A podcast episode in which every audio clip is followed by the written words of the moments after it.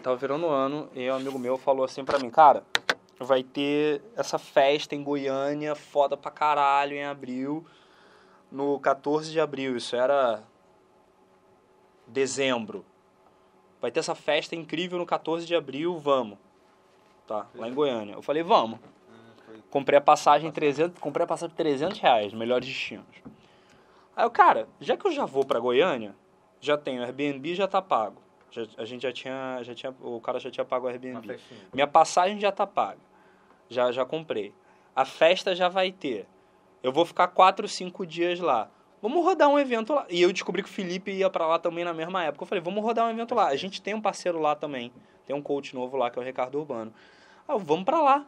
Vamos fazer um evento lá. Aí a gente montou o Autoestima Boss. A gente não tinha ideia do que a gente ia fazer. A gente montou um evento que é uh, o, o, básico, não, é, é, é o básico essencial para você começar a rodar no seu esquema, para você começar a fones de ouvidos mentais. Porque essa que é a parada do tipo, eu tenho muita empatia pelo cara que fala assim, pô, beleza, Johnny, você fala ah, você fala de, de bloquear as pessoas que, que não te fazem bem e tal. Mas se a pessoa que não me faz bem, se a pessoa negativa da minha vida é minha mãe, é o meu pai. E olha, eu cresci sem pai, numa família ultra negativa, que um tá querendo comer o fígado do outro e que um tá falando mal do outro. Eu, eu tenho ultra empatia por isso. Entende? E é muito legal que a gente está documentando isso para as pessoas verem que isso é real. Entende? Eu não tenho a menor vergonha de falar isso. A família, adoro, ele, adoro eles, mas. Sabe? Mindset totalmente errado de jogo. Entende? E eu sei disso porque minha prima é, é, é, minha prima é psicóloga, mas o que ela queria fazer mesmo da vida era cantar. E fuderam a cabeça dela até ela acreditar que é o único jeito dela sobreviver ia ser sendo psicóloga de pacientes. Hum, exatamente. Infeliz, né? Não, e ela provavelmente, provavelmente e ela, ela, ela é muito eficaz, ela provavelmente é uma excelente psicóloga.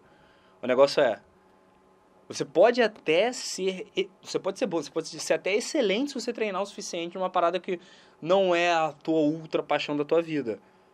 Agora, se você tem a capacidade de ser até excelente numa parada que não é a tua parada, imagina se você resolve fazer a parada que é entende é. que é o teu que, que é o teu ar que é a tua água que é o que tu come é, bebe respira chega cheira mija e caga entende? E é isso é, é, essa parada. O que eu quero fazer com o autoestima boss tipo o autoestima boss é o próximo passo. A imersão que a gente fez ano passado é o próximo passo.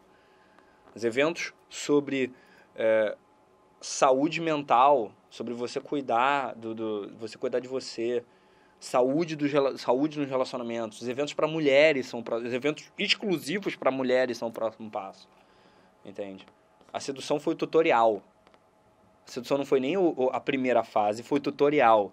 E é muito legal porque agora, tô, agora a gente bateu 50 mil inscritos e agora o pessoal se ligou, porque foi, foi assim. Foi, uh, foi isso. Foram 6 mil pessoas entraram em março no canal. De repente criou aquela. Foi aquela. O lado da curva que a coisa começa a explodir. Porque agora, porque agora as pessoas estão se ligando o que eu tô falando desde o início do ano. 2000, tudo, não é tipo 2017 foi o tutorial. Tudo que aconteceu até 2017 foi só o tutorial. Foi só o, o planejamento, foi só o teste. Agora a parada está começando a voar.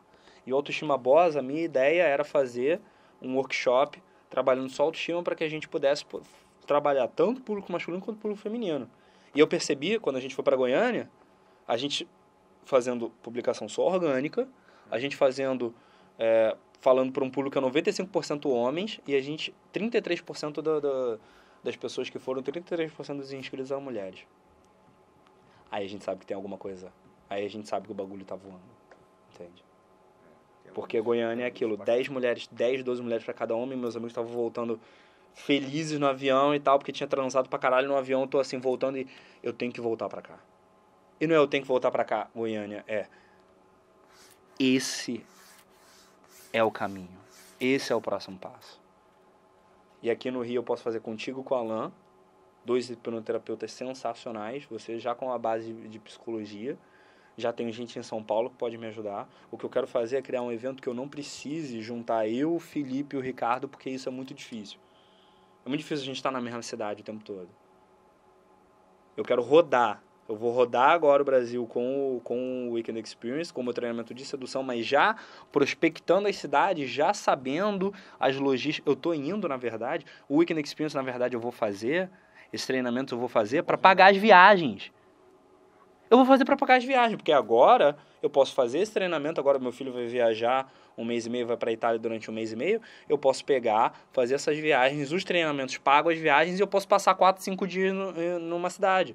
Eu posso ir de uma cidade para outra, eu não preciso me preocupar em ter que levar o menino para a escola às 7 horas da manhã na segunda-feira. Como eu fiz hoje. E eu vou aproveitar essa oportunidade um mês e meio. Quando ele voltar, o plano vai ser aos sábados cada sábado numa cidade e, e só eu. Porque aí eu faço um aqui, um autoestima boss aqui com você e com a Alan. Eu faço um autoestima boss em São Paulo com o pessoal, com, com o terapeuta renascedor que tem em São Paulo, que é do caralho, o cara é incrível, que eu conheci por causa, é, terapeuta de rebirthing, incrível que eu conheci lá em São Paulo, graças ao Gambit.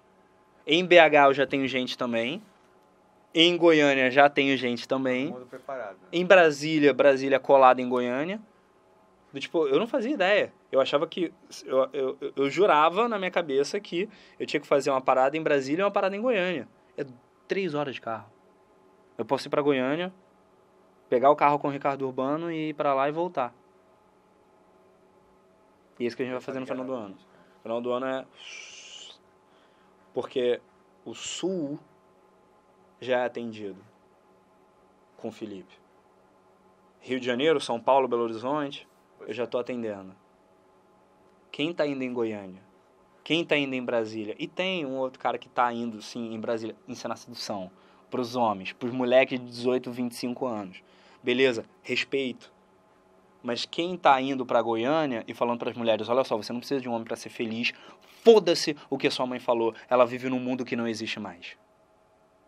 Exatamente. Quem está indo pro Ceará falar isso para as pessoas? Falar para as pessoas, olha só, você não precisa ser advogado, engenheiro ou médico para ter alguma coisa na vida. Nem- Aliás, pelo Nem contrário, isso vai fuder a tua vida. ou você não precisa pegar mulher para ser Nem feliz. pegando ou deixando de pegar, não é isso que vai definir quem você é. Exatamente. O que você faz não define quem você é. E é São por isso que eu vou ganhar. E Emerson, é por isso que a gente vai ganhar. É por isso que eu vou ganhar. Um, porque eu tô levando todo mundo que eu posso que é bom comigo. Dois, porque eu sou apaixonado por esse processo. Não era sedução que eu era apaixonado. Eu, eu, eu, te falar, eu descobri isso em Goiânia. Não é sedução que eu sou apaixonado. O pessoal tava querendo dica minha, tipo, na véspera, no, no- a, gente fez, a gente foi numa festa na véspera e tal, e tava os caras lá querendo, me pedindo dica e tal, não sei o quê. E eu tava, brother, você tem noção do, do, do, do, do- momento que a gente tá vivendo aqui? E foi lá que eu percebi, não é... A minha paixão não é sedução.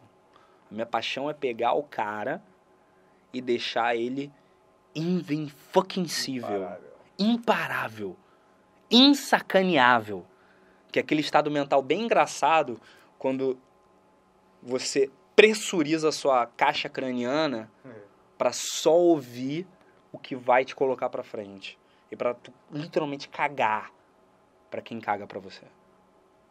E é isso que eu vou começar a fazer. Em série, em massa, em escala e, e- e- vai começar por aqui no Rio de Janeiro. Legal. E nego vai ver, e, e- nego vai ver uma coisa absurda. Vai ser foda. Tem muita gente precisando, né, cara? Muita gente Trabalhar precisando. sua autoestima, trabalhar Muita sua, gente. sua força de ego. E o que, que você tá vendo nisso daí? O que, que o Tá pessoal. Porque eu quero muito entender. Cara, no lado, no B2B, no lado empresarial. Eu quero muito entender o que, que o pessoal nas empresas está vendo. Porque aí chega um cliente e não- fala para você, nas empresas não tem ninguém, bus- ninguém busca, ah, quero ter autoestima. Não- o pessoal Tem. quer ganhar mais dinheiro. A empresa quer trabalhar performance. Ela quer o que você fizer que vai desembocar em mais resultado Sim, o gerente. felizes. O gerente, sim, o gerente ele quer mais resultado.